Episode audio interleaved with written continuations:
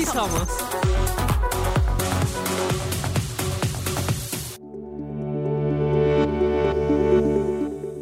Hola, muchísimas gracias por acompañarnos en otro episodio de Sí Somos. Muchas gracias. Hoy estoy muy contenta otra vez de estar con ustedes, chicas. Hola, ¿cómo están? Ay, Hola. Igual, bebé. Te ve bonito el cabello. Ay, muchas gracias. y vamos a aprovechar hoy para platicar de un tema que nos une por las anécdotas personales que tenemos, pero que tiene que ver precisamente con las parejas que deciden no vivir juntas.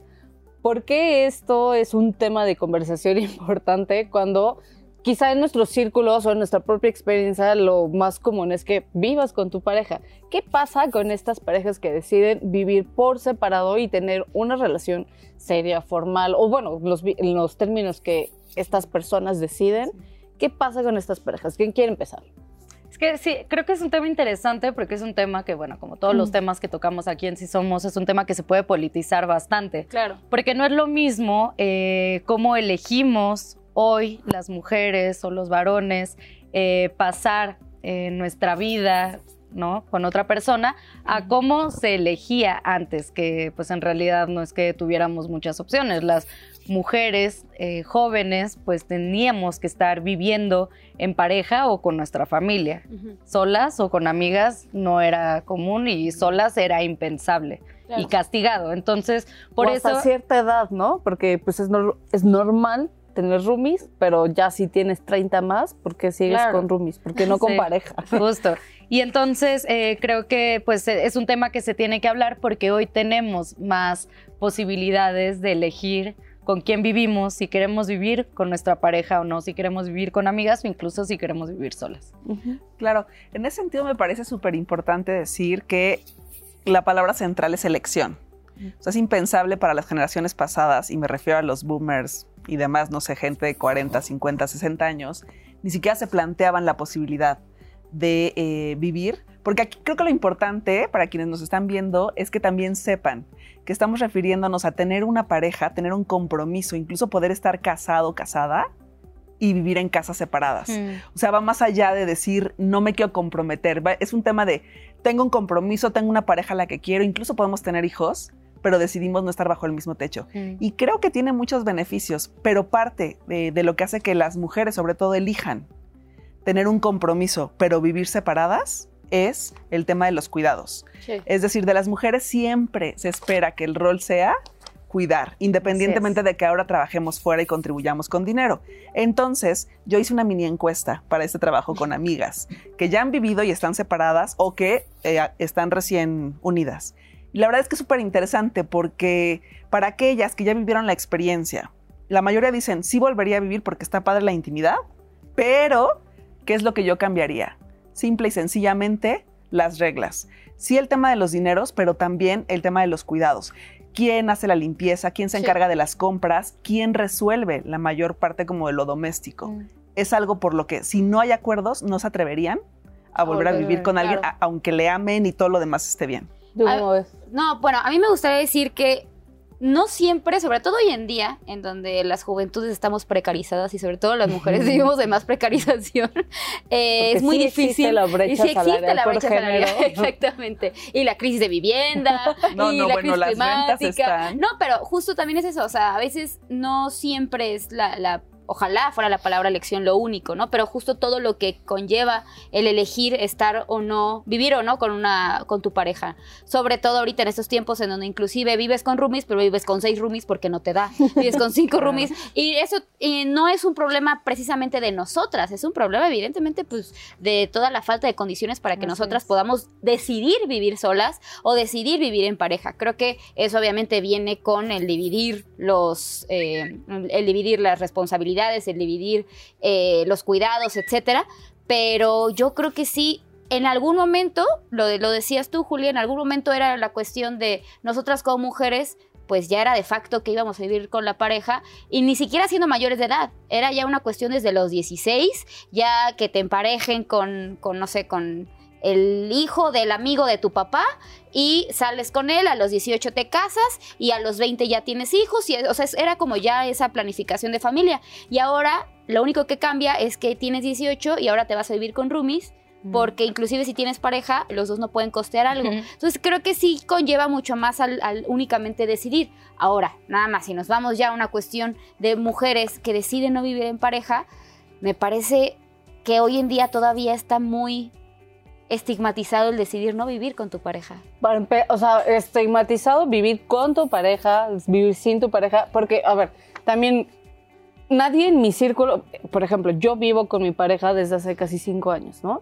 Nadie en mi círculo cercano, estoy hablando de familiares, y, a ver, va- vivo en una familia tradicional mexicana, nadie me dijo, ¿por qué, te, o sea, ¿por qué no estás casada? ¿Por qué te vas a ir antes? O quizá alguien hubo una pregunta de, ¿estás embarazada? Y yo, no, o sea, solo nos vamos a ir a vivir juntos. En una relación heterosexual, obvio, Sí. o sea, también, ¿no? Decir eso. Pero creo que es importante mencionar también en el que incluso fuera, o sea, este en mi escenario, pero hay otros contextos en el que sigue siendo cuestionado cuando te vas a vivir con tu pareja sin que haya un matrimonio de por medio. Claro. Pasa. Pero también, o sea, en medio de toda, o sea, de estos modelos tradicionales de familia que estamos viendo, porque ¿cuál es la idea de irte a vivir en pareja? Formar una familia. Una familia no quiere decir necesariamente Hijos. tener hijos, sino tú, tu proyecto de familia, tu proyecto de vida con una persona, ¿no? Pues se supone que para eso están juntos, para compartir responsabilidades y para compartir cuidados. Pero también pasa y, y se tiene que contemplar en estos nuevos modelos de familia que no solamente son nuevos porque estamos contemplando distintos tipos de integrantes en una familia, sino también distintos tipos de, interacciones. Por ejemplo, a mí no me, o sea, a nadie le pareció extraño que yo me fuera a vivir con mi pareja, pero a mí sí me pareció muy extraño cuando me enteré de una conocida que vive con su novio, viven juntos y además tienen una roomie. Mm. Y Me pareció muy extraño y como fue por algo, o sea, me enteré de otra, no de forma directa, no pude tener la oportunidad de preguntar. Y aparte no sé cómo lo hubiera hecho, ¿no? De, ¿Cómo es la dinámica? ¿Cómo son los acuerdos? ¿Cómo es la intimidad contigo Mm. como, o sea, ustedes como Claro. pareja? Ay, yo tengo, Pero se puede, ¿no? tengo O una- sea, tengo una No, más. claro que se puede. Una, una más, eh, pues, eh, extraña, tal vez se puede decir así, porque ya hay una diversidad grandísima de formas de vivir, pero era una pareja que era poliamorosa y vivían juntos. Entonces era como cómo cuadraban para que las otras parejas estuvieran ahí, pero no incomodaran. O sea, es que viva el amor libre en, en todas sus diferencias. Yo quiero decir algo sí. bien, bien. Yo toda en monógama. Las sí. Quiero decir algo bien importante para parejas monógamas, no monógamas, heterosexuales, no heterosexuales. Y es, más bien es como un consejo de vida, queridos y queridas televidentes.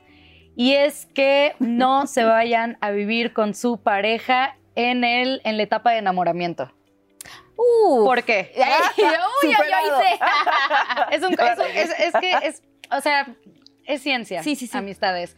Bueno, lo que pasa es que cuando tú estás en la etapa de enamoramiento, existe como una sobreidealización de tu pareja. Apenas se están conociendo. Y tu Estás- intelecto baja. No, es real.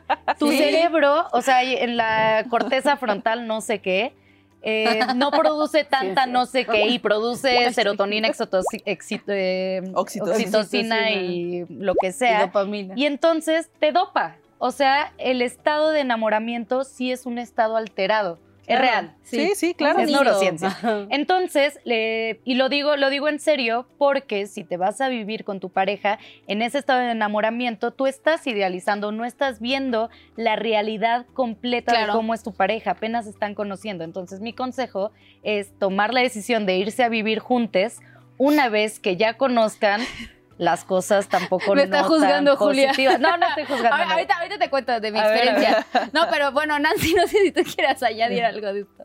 Digo, me- me, parece súper, súper simpático lo que dice Julia, es cierto. O sea, ni te cases, ni te vayas a vivir, ni Sí. compres nada. O sea, no, Ni no, compres nada. no eso. generes como esos No adopten proyectos. un perro, no Claro, adopten un esos perro. que son de compromiso, de más largo aliento, no lo hagan hasta después de año y medio. Ya, punto. Sí, se supone, Ay, que, se supone que el enamoramiento dura desde los tres meses a los tres años. Yo creo que dura desde los tres meses al año y medio, sí, más a o los menos. tres años. Sí, no, ya quien diga que está enamorado Sí, de sí, tres años. tres años, Sí, me está está cañón. A ver, pero es una Pero, pero sí, etapa año del y amor. medio, pero año y medio está perfecto. Año y medio ya está conociste a la persona, ya, Sí. ya bajó, o sea, sí sigues dopada, pero pues ya es A ver, mucho que menor. es un proceso andante, obviamente, A ver. Pero lo básico, lo bueno y lo malo, y está ya. No, o sea, yo también soy de ese cobre. consejo. O sea, yo también soy de ese, ese consejo. Yo lo hubiera tomado o en algún momento y, y no con mi pareja actual, porque afortunadamente, afortunadamente, porque también es eso, si lo decides, pues tienes que estar consciente que puede ser algo muy malo o muy bueno, ¿no? O sea, en mi caso, eh, los dos cuando empezamos a conocernos, no es que viviéramos juntos, pero desde el principio me empecé a quedar en su casa, él se empezó a quedar en la mía. Así empieza todo. Entonces, desde ahí, ajá, pero desde el, principio, desde el primer día. O sea, Ah. Sí. No, pero lo que voy es que desde ese momento pues conocíamos nuestras dinámicas, ¿no? Y a mí me gustó pues que fuera un hombre funcional, porque también es eso, ¿no? Hay que aplaudirles y reconocerles que sean hombres funcionales, ¿no? Eh, y también a él le gustó mi orden, o sea, y fue poco a poco. Y eventualmente, inclusive tampoco fue un momento de decisión de, a ver, ¿qué vamos a hacer? ¿Vamos a vivir juntos o no? O sea, no, lo dimos por sentado. Y hasta el día de hoy así sigue siendo. Ya obviamente ya rentamos juntos, ¿no? O sea, ya todo eso. Pero sí fue desde un principio, o sea, mi ¿Cuánto experiencia tiempo tardaron en vivir juntos? Juntos, de rentar juntos. de pues? rentar juntos, un año. Un año. Está, ahí no, está menos, menos, un poquito menos. Un año, yo también. Como Un tres año. meses. Ah. Sí, sí, sí. No, pero, pero sí, creo que también está padre eso, pero yo también sería de la idea. O sea, yo ahora me quedo así porque digo, en mi caso no fue así. Pero sí conozco muchísimas eh, Sí, de amigas. Así que es una cuestión de. Tengo una amiga que lleva cuatro años con su novio y apenas se fueron a vivir Mm. juntos. Y creo que también esa experiencia es muy bonita porque ya el vivir juntos, inclusive después de cuatro años, ya le da como muchísimo más Solidez. solidez a, a- a esa relación, ¿no? Sí. Que, pero que a la contraparte, conforme al tema que estamos hablando, que no necesariamente le, esa consolidación se da cuando te vas a vivir juntos. Qué importante eso, amiga. Exacto, Claro. porque puede ser una relación eh, completamente sólida, pero no se la da justo con la cercanía, no, sino también el establecimiento de acuerdos y el respeto a, Exacto. eso- a ese tipo de acuerdos. Puedes- Que ahora, perdón, o sea, puede ser importantísimo qué tipo de acuerdos van a ser, o sea, van a ser iguales o cuáles van a ser distintos, dependiendo si viven juntos o no. Finanzas, ¿cómo se va a discutir eso si tienen planes en conjunto? ¿Qué tipos de planes en conjunto van a tener? Quizá no comprar una vivienda o rentar una vivienda, obviamente. ¿Cómo? Pero Ah, si se viajan o si viajan juntos, si hay un fondo de emergencia para la pareja, un fondo de... Porque además, precarización en donde los empleos, no la mayoría de los empleos no contamos con, esos, con esa protección social, también, que, o sea, lástima todavía el sistema in- institucional de las relaciones monógamas sobre todo prevalece y tienen que, o sea, y son algo. un punto a considerar en el que si tú quieres estar con una, o sea, una pareja no en una relación, sobre todo si son monógamas, ahora si son poliamorosas o solamente ah, re- relaciones abiertas, hablando de que solamente son eh, este Con- paz sin sexual, exclusividad sin ex- sexual. exclusividad sexual, ¿qué tipo de acuerdos se tiene? O sea, tengo toda la curiosidad del mundo de saber qué tipo Ella de sabe. acuerdos se tienen, o sea, viviendo separados. Ah, es Pues es que- pregunta.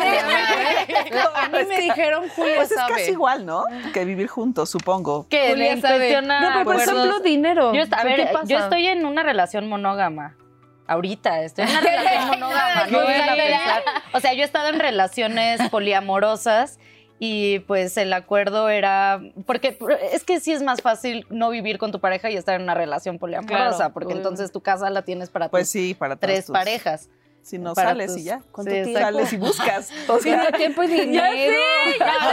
O- otro día tocaremos el tema del poliamor. para tener. Algo que, quiero, algo que quiero decir es resaltar un poco lo que dice Gracia, que me pareció súper importante, que no porque viva una pareja juntes, ella es una relación consolidada, ¿no? O sea, una pareja puede estar 30 años junta y no vivir juntos y no casarse y no tener hijos y está bien.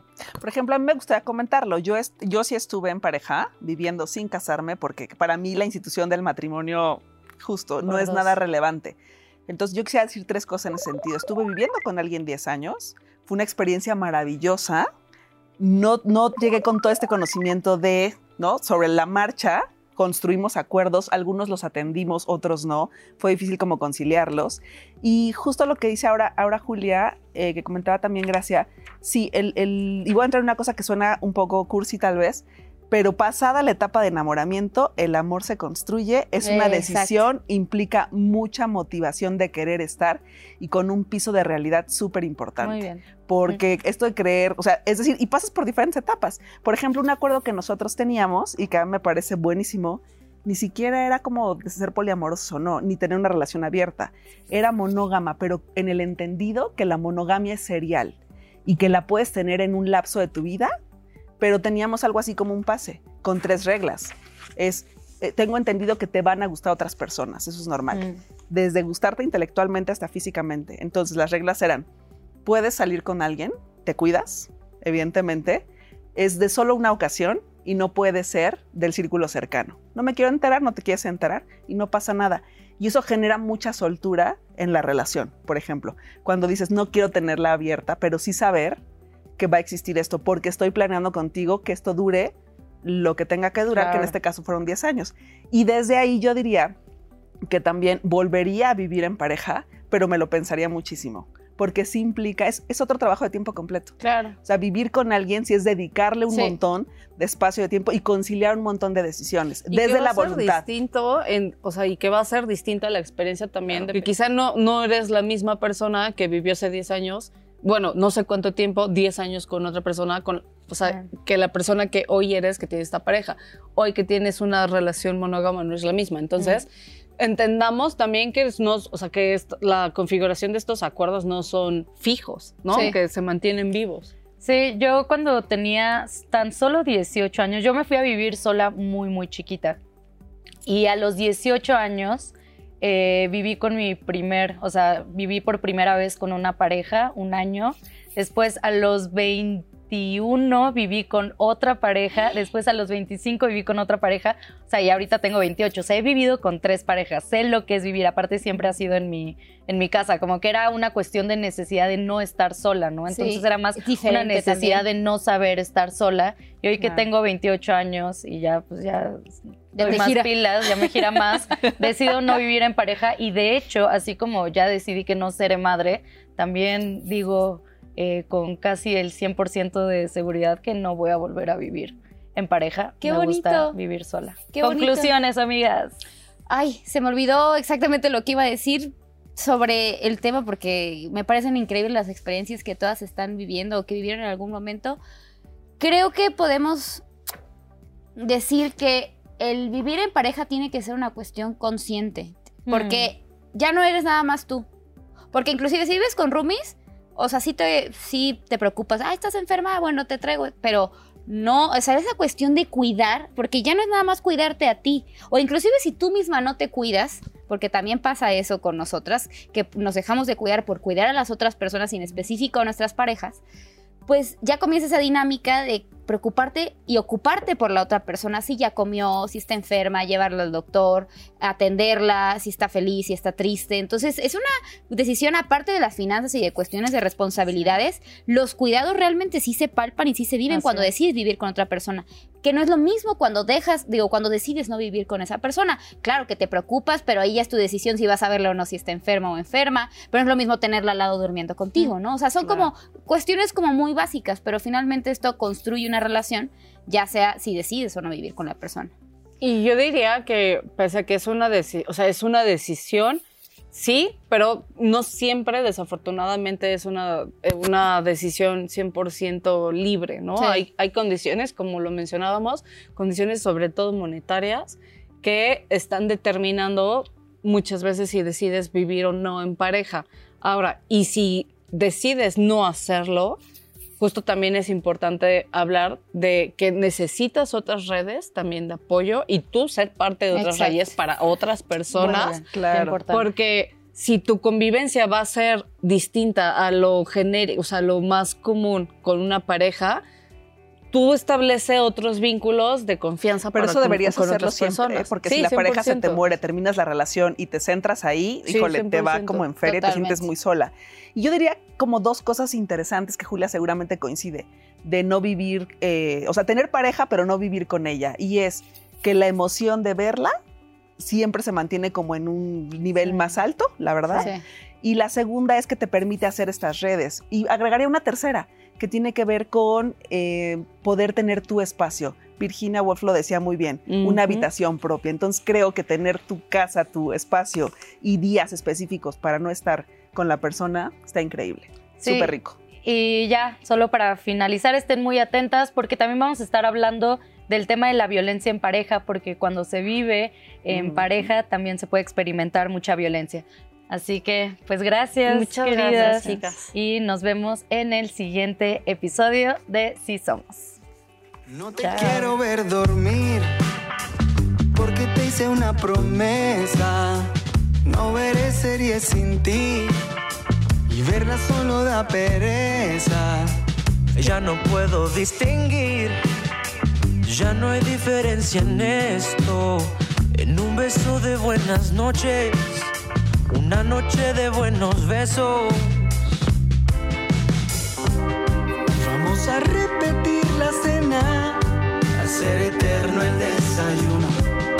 Vamos a hacernos cosas ricas, que aquí no hay apuro. Qué linda la confianza que se tiene cuando se vive en pareja. Y las cosas que interesan son las que. Qué linda la confianza que se tiene cuando se vive en pareja y las cosas que interesan son las que te dan certeza. Ay, ay, ay, ay.